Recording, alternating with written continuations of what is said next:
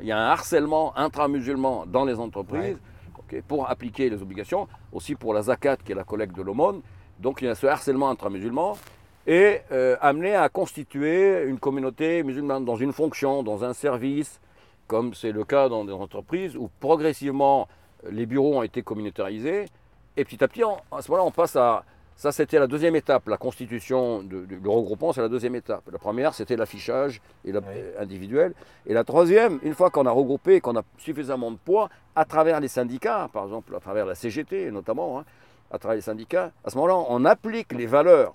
On, for- on applique les valeurs. Par exemple, on force une direction à renoncer à la promotion d'une femme au poste de manager. Contact. Épisode 3. Adil Boulad.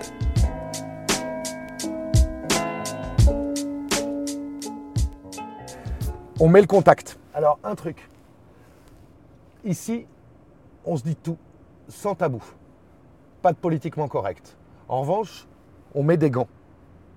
On se fâche pas. Tout le monde se fâche tout le temps. On se met pas de coups sous la ceinture. Ici, c'est safe, mais on se dit les choses vraiment. Bravo. Ok? Merci Adèle. Service. Adèle Boulad, Oui. qui es-tu?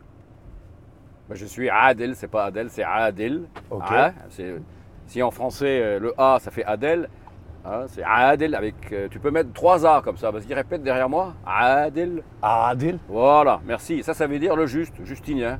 Ah, je savais pas. Adèle Voilà. le juste. Donc j'ai. euh, ben, c'est mon repère hein, d'être juste.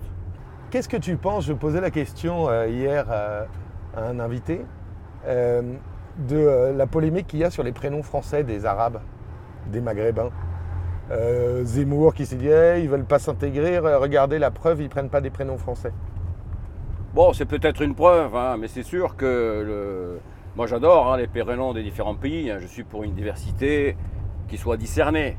Et donc, euh, si les prénoms euh, incarnent des, cultures qui sont contributives, qui amènent quelque chose ici en France, et ça a été, ça a été le cas pendant des, siècles, donc moi ça m'intéresse beaucoup. Maintenant, quand dans une culture, effectivement, le port d'un prénom, euh, ou comme le port d'un autre symbole, euh, véhicule une, idéo- une idéologie qui est contraire à- au projet de l'ensemble de la société, là, ça, ça pose une, une certaine difficulté. Disons, là, il y a un problème. hein. Et là, je vais tout droit, je suis quelle On direction? En direction vers euh, Montparnasse et ensuite euh, place de Catalogne. Et si on peut revenir, euh, là, on vient de passer devant d'Enfer Rochereau, hein, c'est de là où je pars Yes. vers mes clients, vers euh, mes, euh, mes amis. Et c'est là où je pars vers Charles de Gaulle pour prendre l'avion pour aller en Égypte, hein, puisque j'ai mes équipes là-bas. Je travaille beaucoup en Égypte hein, pour Ah oui l'art martial, effectivement, du, du bâton de combat égyptien. Qu'est-ce que tu fais pour cet art martial? Bah, moi, je vais bientôt avoir 70 ans, donc je suis égyptien, j'ai grandi en Égypte, j'ai été éduqué en Égypte, et euh, d'origine syrienne. Donc je suis syro-égyptien, venu en France, naturalisé, français. J'ai fait mes études en France avec euh, des grands, hein, Claude Allègre, Hubert Reeves, et des gens, euh, des sommités qui m'ont appris la pluridisciplinarité, notamment. hein. Pourquoi tu es venu en France? On est venu en France en famille parce que euh, en Égypte, le, le développement de l'islamisation de l'Égypte allait bon train et les salles de prière commençaient à s'installer dans les sociétés et on commençait à comprendre que les non-musulmans avaient un avenir plutôt tronqué. hein. C'était quand? J'étais dans la fin des années 60. hein. Et tu es pas d'une famille musulmane? Non, je suis d'une famille, euh, disons, copte et melkite, donc deux rites euh, chrétiens différents, puisque l'origine syrienne, c'est rite melkite. Et ma mère, étant d'Assiout, elle est plutôt, c'était d'origine euh, copte, hein, de rite copte. Et donc, mais quand on vit dans un pays musulman, on est de facto de culture musulmane. Ouais. Donc, euh, on a les mêmes réflexes, on a les, les mêmes expressions, etc. Alors, Montparnasse, c'est à gauche, hein. Merci. voilà. Ok, donc tu es de culture musulmane, mais tu as quitté l'Égypte euh, à cause de son islamisation. intensif qui bouchait l'avenir et qui faisait une ségrégation pour les non-musulmans, pour euh, les métiers. hein. On ne peut pas être gynécologue si on n'est pas musulman. On ne peut pas enseigner l'arabe, même si on est meilleur en arabe qu'un musulman. On ne peut pas enseigner l'arabe parce que dans les textes d'enseignement de l'arabe, il y a les textes euh, coraniques et donc ça ne peut pas sortir de la bouche d'un mécréant. Par contre, quand un jeune chrétien présente, un- se présente à l'examen au bac, par exemple, au, au bachot, bah, il se fait que certains fanatiques euh, profs lui demandent les versets les plus longs. et ils lui mettent zéro, parce que s'il n'a pas prononcé la shahada au début, et, on lui refuse. Hein. Évidemment, il ne peut pas, hein. il peut pas renoncer à sa foi. Donc il y a tous ces, harcèlements euh, quotidiens, ce petit jeu, euh, plutôt qui aussi, dans certains cas, aboutit à des, euh, à des carnages, hein, comme les, attentats contre les églises et les attentats, attention, au trottoir à gauche chrétien. Et voilà, on va aller à gauche après. On arrive à Montparnasse. Et donc voilà, ceci, euh, mes parents l'ont senti depuis le début et ça a été un vrai arrachement pour eux de quitter l'Égypte et de venir ici dans une culture avec laquelle ils n'étaient pas familiers. Ma mère ne parlait pas le français, donc il y a eu un vrai, un vrai travail. Ma mère s'est parfaitement intégrée en arrivant, elle a bien, euh, malgré l'obstacle de la langue, elle a réussi à, s'intégrer ici parfaitement et c'est elle qui nous a ancrés ici. Hein. Sinon on repartait. Hein. Tu avais quel âge quand tu es arrivé? L'adolescence. Donc on repartait en Égypte parce que mon père ne supportait pas l'ambiance générale ici. Hein. Ah oui? Oui. Et donc ton père est reparti? Non, il a, failli. On est, un jour, il est revenu pour euh, qu'on fasse les valises et qu'on reparte. Et c'est ma mère qui a dit non, on reste, mais non, on ne bouge plus. Quoi. Parce qu'il y en a marre de bouger? Pas parce qu'il y en a marre de bouger, parce qu'elle a bien compris ce qu'elle pouvait avoir ici comme avenir pour elle, pour ses enfants, elle a commencé à travailler, elle s'est intégrée dans un service qui ne parlait pas le français, dans un service où on avait besoin de l'anglais, un service international. Et donc, euh, voilà, elle a, vu la valeur en termes de, vie sociale, hein, euh, d'ouverture, de développement euh, pour, pour, pour, ses enfants, pour sa famille. Hein. donc, elle, a, elle nous a ancrés ici. Hein. Et ton père s'est soumis à la volonté. voilà, la volonté divine à travers ma mère, tout à fait. Très bien. Et donc, si je te demande aujourd'hui, hein, c'est sur toutes les lèvres, euh, un débat un peu permanent, euh, euh, dit ou non dit, quelle est ton identité? Langue maternelle arabe, grandi en Égypte, de religion non musulmane, chrétien, et d'origine syrienne. Ce sont déjà plein d'identités différentes. Hein. Ok, élevé en France à l'université avec des grands profs scientifiques. Donc il y a le français, il y a le scientifique. Ensuite, travailler dans des sociétés multinationales américaines en anglais, donc, et, pratiquant les arts martiaux depuis 1969. Donc je suis japonais, américain, syrien, libanais, euh, aussi libanais, des racines libanaises par un bout de la famille, etc. Avec. Euh, tu parles japonais? Je parle japonais technique, puisque j'enseigne, d'accord? Et donc on a une multitude, là, pour moi, hein, une multitude d'identités possibles. Hein. Quand j'ai travaillé pour euh, la société digitale, notamment après pour Cisco, J'allais de pays en pays. J'arrivais en Angleterre, j'étais anglais. Le lendemain, je prenais l'avion, j'arrivais en Italie, j'avais un costume, j'arrivais, les Italiens me prenaient pour un Italien. Et là, je vais à gauche? Et en Allemagne, c'était un peu différent parce que, ok, on va aller à gauche, après on va revenir vers, euh, vers le parc Montsouris, comme ça, ça sera bon. Hein. Ah, avec plaisir. Et donc, euh, le, le, tour, le tour de chaque pays faisait que je me sentais, je m'identifiais au pays et j'amenais ma valeur ajoutée. Donc c'était, disons, relativement facile. Hein. Je ne m'imposais pas, en tous les cas. J'apportais une valeur ajoutée, mais je ne m'imposais pas avec ma propre culture. Et comment tu sais où tu habites quand tu changes d'identité selon les endroits où tu es? Je n'ai pas encore répondu à ta question, qui est quelle est ton, identité. Si tu permets, je vais revenir à ça, d'accord?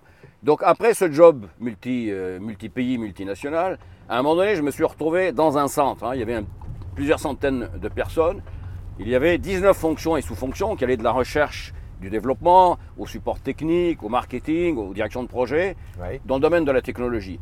Tous ces gens-là étaient concentrés dans un bâtiment de, 19 000 mètres carrés, attention au trottoir, ok, et il y avait 25 nationalités différentes. Au même endroit, 25 sensibilités culturelles, religieuses, linguistiques et, et métiers différentes, d'accord? Évidemment, quand je les rassemblais ou quand je parlais, ça devait traverser tous les gens. Nous avons passé beaucoup d'épreuves dans ce centre et nous avons euh, ensemble réussi un retournement exceptionnel au moment du, rachat du centre par la société Compaq. Hein. C'était la fin des années 90, début des années 2000. Et en fait, ce qui m'a animé là, et c'est là où j'ai trouvé mon identité, c'est là, je suis là, qui je suis, c'est là où se crée euh, toute euh, religion, toute ethnie, toute culture, tout métier confondu, où il y a une création de, de valeur et de richesse. Hmm. Dans ce centre, j'ai découvert que l'obstacle entre les gens n'était ni le métier, ni la langue, ni la religion, ni les racines. C'était, c'était quoi, Charles, l'obstacle?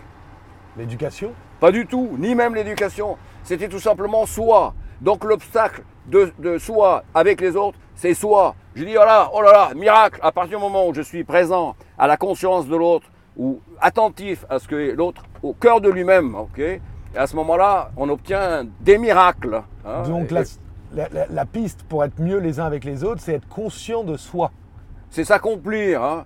Donc le- le- l'accomplissement de soi, c'est un long chemin. Au prochain tour, Charles, on, on tournera Ici? bon, ici à droite. mais c'était- Ouais. ça va? Ah, ça aurait été là-bas? Ça aurait été là-bas. Bon.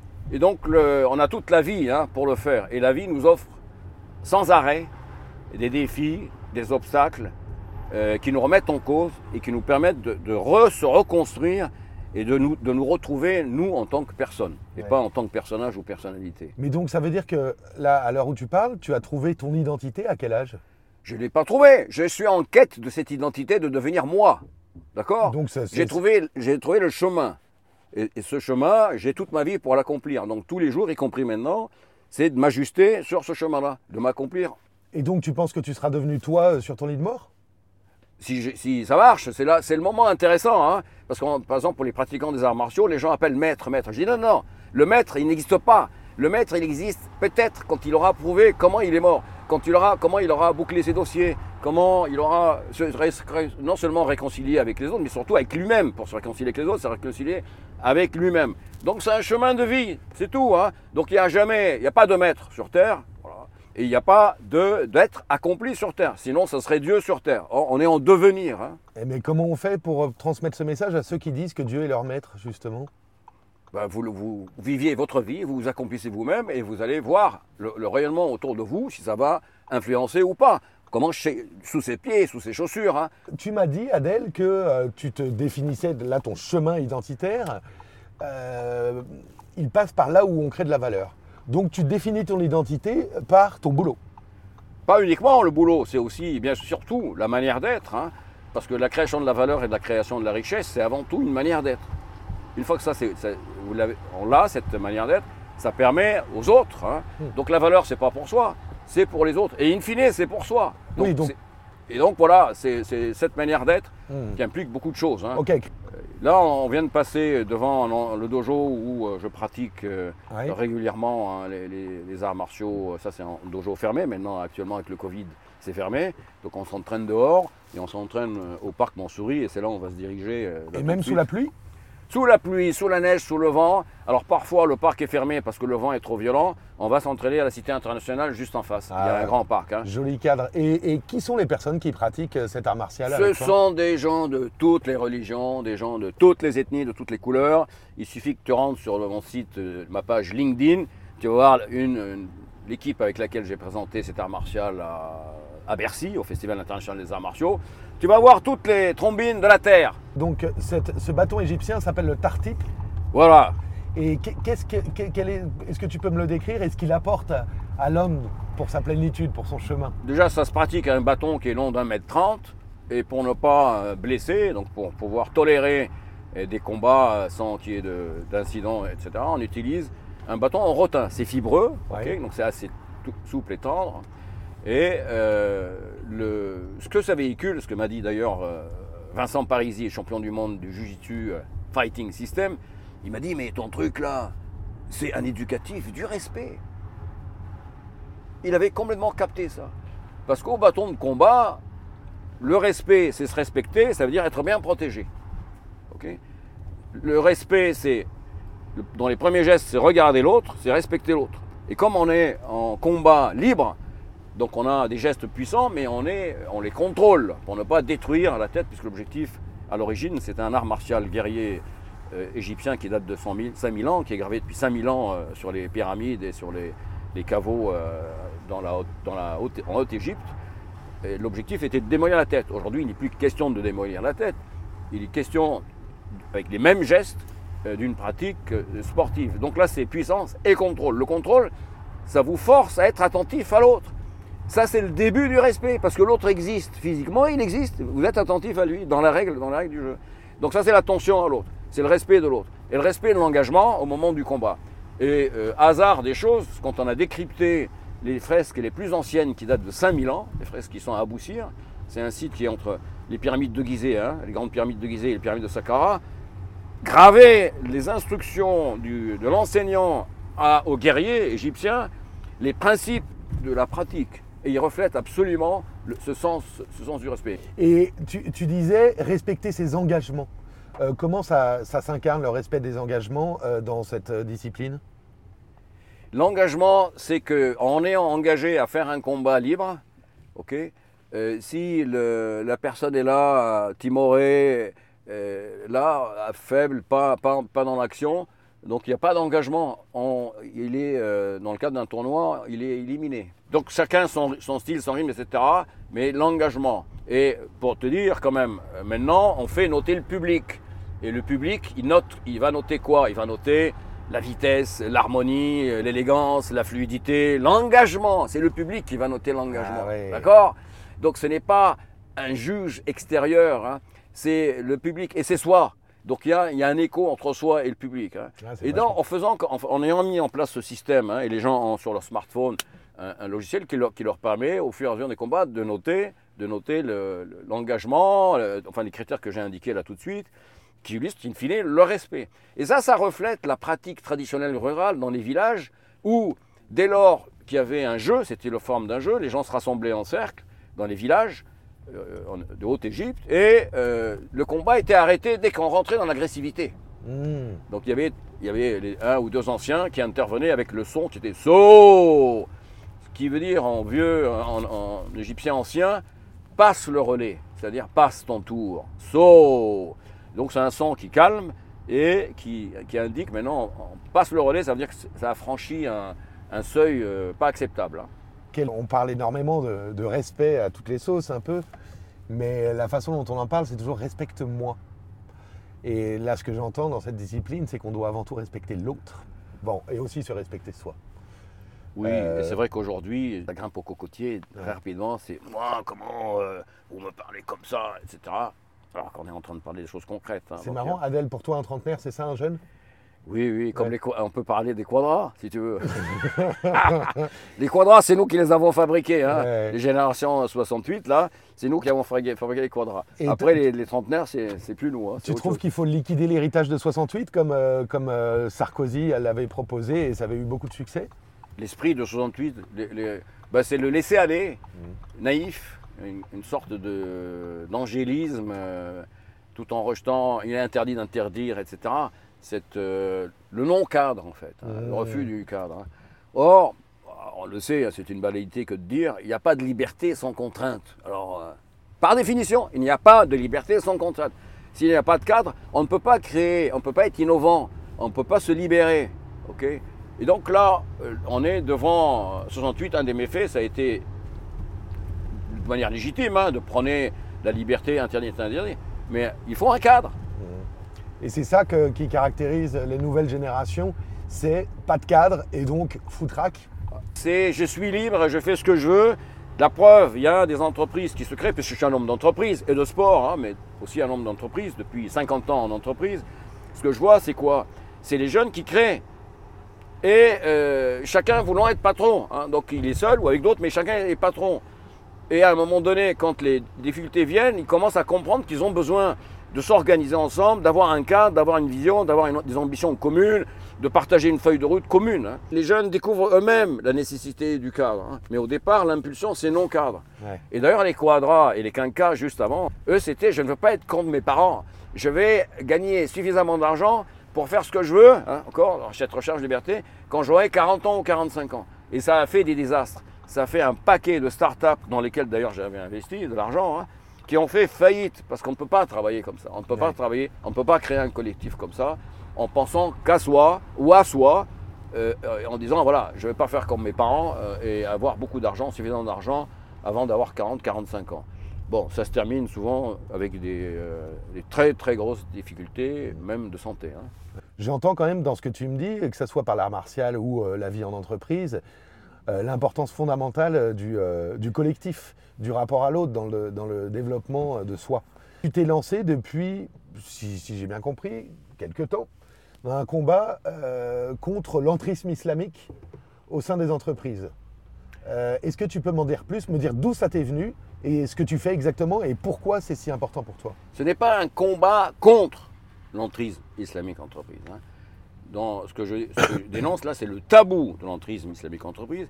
Et c'est un combat pour remettre en selle les dirigeants euh, et les managers, les directeurs de ressources humaines, les directeurs de, clubs sportifs, les présidents d'associations, etc., qui se sont laissés un peu aller dans cet esprit euh, de laisser faire, de pas de cadre, et, par, à par, conséquence, ont euh, commencé à miner le collectif qu'ils avaient eux-mêmes créé ou contribué à créer. Et ceci au dépend de l'individu. Pour moi, le collectif existe par l'individu et réciproquement. Ce qui fait que dans les ateliers que je fais, indépendamment de l'entrisme islamique, c'est faire en permanence une itération entre le, changement de fonctionnement de l'individu avec celui du collectif. Mmh. Et que chacun y trouve euh, un bienfait.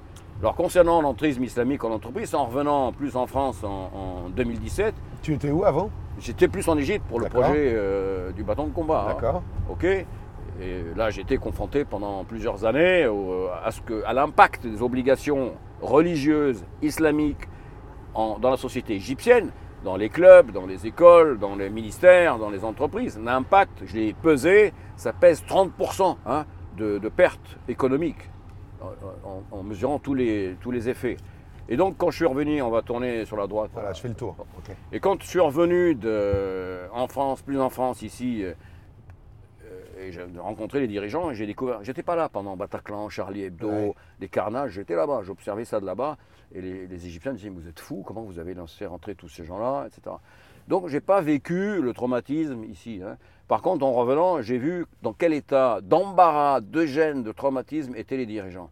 Et comment, par peur, par un tas de choses, par idéologie, euh, par un tas de naïveté, d'ignorance, de peur, de paresse, on peut faire la liste là, ils ont cédé, ils ont laissé faire, ils laissent faire, et petit à petit, l'application et l'affichage des obligations religieuses islamiques en entreprise, ça n'a rien à faire là-dedans, s'installer. Mais attends, je t'arrête un instant. Ça, s'incarnait comment? Qu'est-ce qu'il y avait notamment comme pratique qui prenait de l'ampleur et qui minait vraiment euh, potentiellement un collectif? Ça commence de manière tout à fait anodine. Hein. On est ensemble. Là, avec, et donc, si le musulman dit, le salarié, eh ben moi je veux prendre des crevettes parce qu'ici c'est pas halal. Donc là, il vient d'afficher. Là, il vient d'afficher. Hein, je répète, je prends des crevettes parce qu'ici ce n'est pas halal. Il vient de faire un affichage, un affichage, et il vient de glisser. Il vient de glisser une des obligations, qui est je ne mange que halal. Et petit à petit, c'est d'autres, d'autres affichages, d'autres pratiques qui se traduisent par une revendication pour une salle de prière, une euh, pour le vendredi, la réunion du vendredi euh, pour les projets, etc. C'est pas de réunion vendredi. Euh, pourquoi? Parce que j'ai l'obligation pour aller, etc. Et petit à petit, les salariés, sous l'impulsion d'un militant, parce que la majorité des salariés musulmans en entreprise ne veulent pas entendre parler de prière ou d'obligations religieuses en entreprise. Ok Ça, il faut que ce soit clair. C'est une minorité de militants qui, euh, qui impulsent en utilisant tel ou tel vecteur, par exemple le voile, par exemple, le, etc., pour faire quoi? Pour progressivement rassembler et forcer la main euh, aux autres salariés musulmans, leur forcer la main. Il y a un harcèlement intra-musulman dans les entreprises pour appliquer les obligations, aussi pour la zakat qui est la collecte de l'aumône.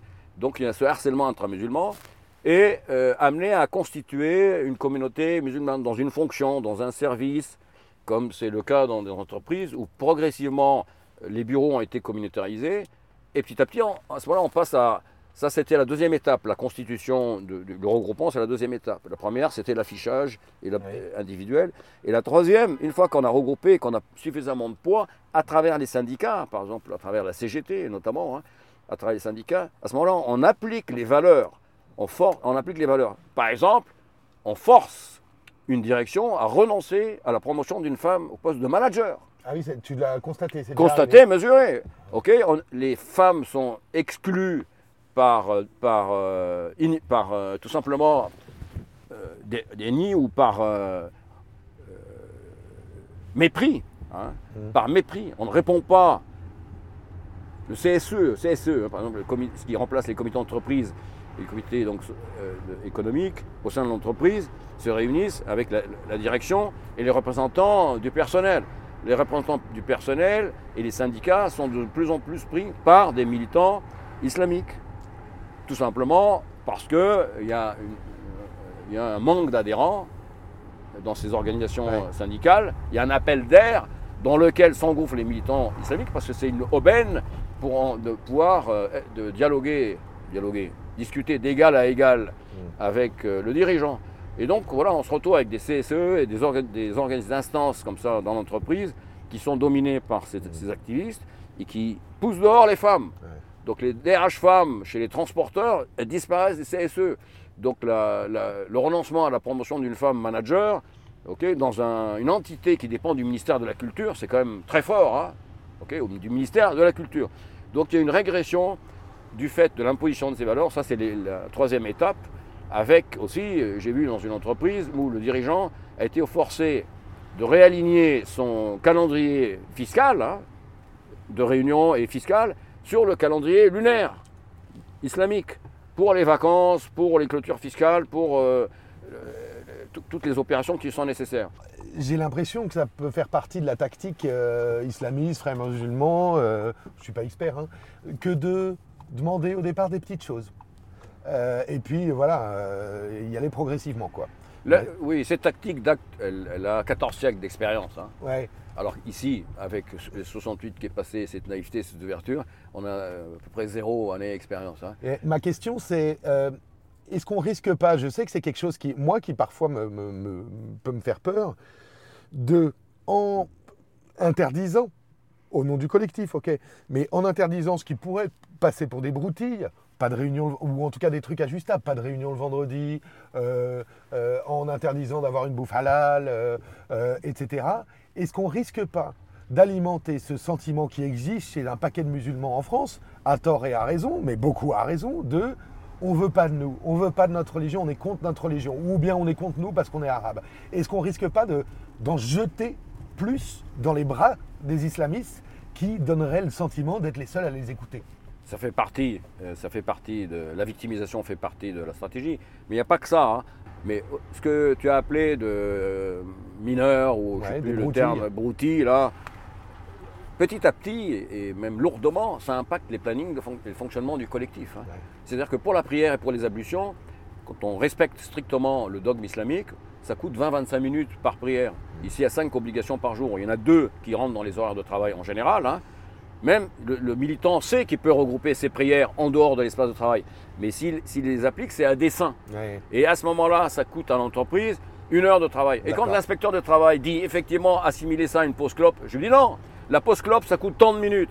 La pause euh, prière, ça coûte tant. On est plutôt dans l'heure et quelques. Plus, ça impacte directement le fonctionnement du collectif et ça installe un climat délétère parce qu'il y a, comme on dit chez Renault, les anti-pour et les pro-contre.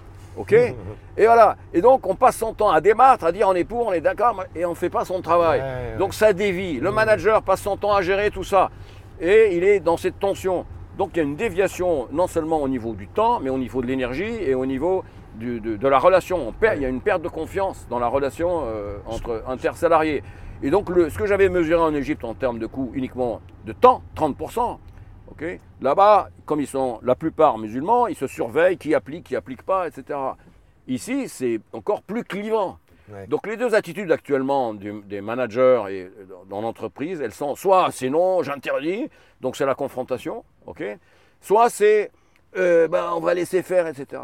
Mais quand on voit dans le détail ces deux attitudes, elles finissent par cliver, elles finissent par générer un climat. Et ça, ça euh, dégrade la productivité, l'attractivité de l'entreprise, ça dégrade la pérennité de l'entreprise. Hein. Ce n'est pas des broutilles, Charles, je suis désolé. Non, non, tout à fait. on arrête là juste. Maintenant, ce que je préconise, c'est ni la confrontation, ni le laisser-faire, ni les arrangements. C'est la voie du management. De faire quoi? La pédagogie du projet. Mmh. Si le projet d'entreprise ou le projet du club sportif n'est pas suffisamment motivant et mobilisateur, aux dirigeants, aux managers de se remettre en cause. Maintenant, s'il l'est et qu'il y a des minorités qui commencent à obstruer, la question est simple, c'est quel est votre projet? Nous avons ce projet. Est-ce que votre, notre projet vous intéresse?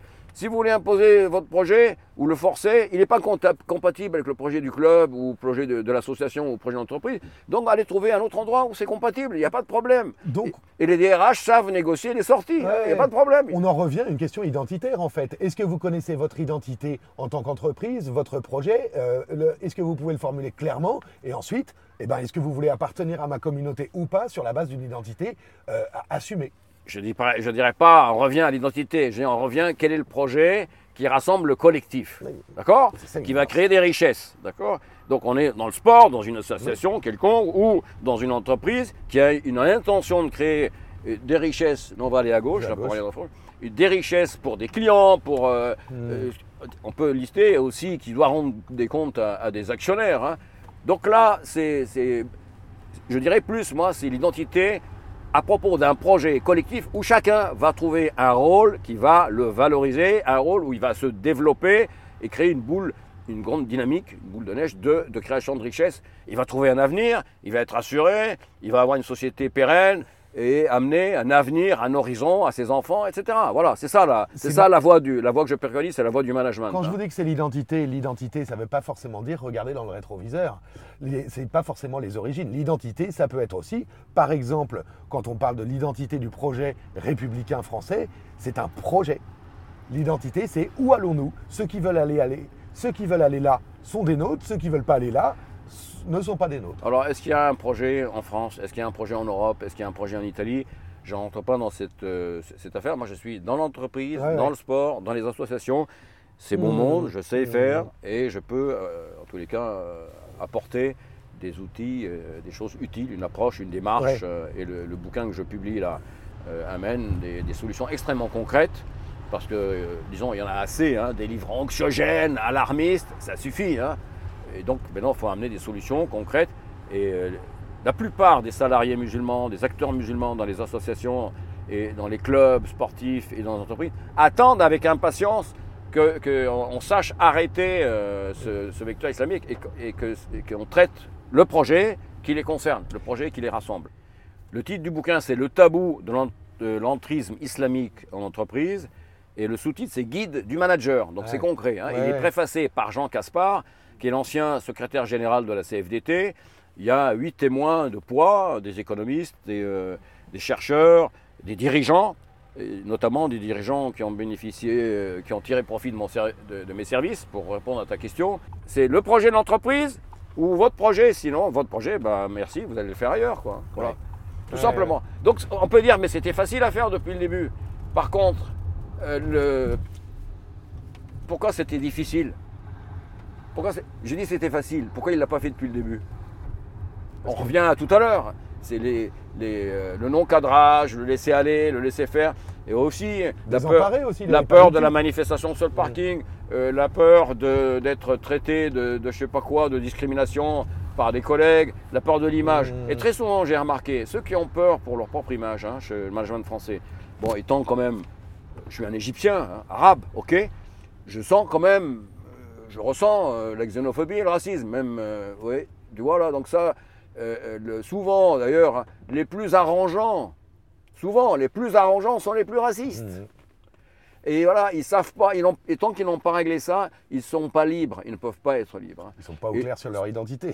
ce qui fait que dans mes formations, une grande partie, hein, il y a deux, trois heures de travail pour regarder les préjugés, les préjugés en face, briser les préjugés, et recentrer sur mmh. la valeur ajoutée. Mmh. Et donc ça passe par ça. Briser le tabou, c'est briser les préjugés, traiter les préjugés et euh, repartir sur des bases plus simples qui sont le projet de l'entreprise, le projet du collectif et pourquoi on est là ensemble, qu'est-ce qui a du sens, quel est le bien commun et qu'est-ce qu'on est là ensemble.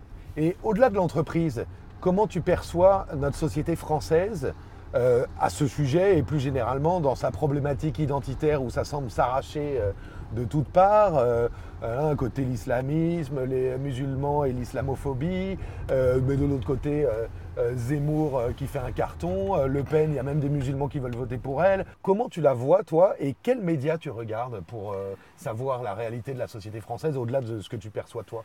D'abord, je regarde tous les médias, y compris les chaînes arabes, les chaînes anglaises, les chaînes françaises, les chaînes russes, etc., pour avoir une vision, parce que moi je suis militant de l'angle différent. Tu parles de, la télé. De la, de la, diversité, les, les chaînes de télé, de télé et les chaînes sur Internet.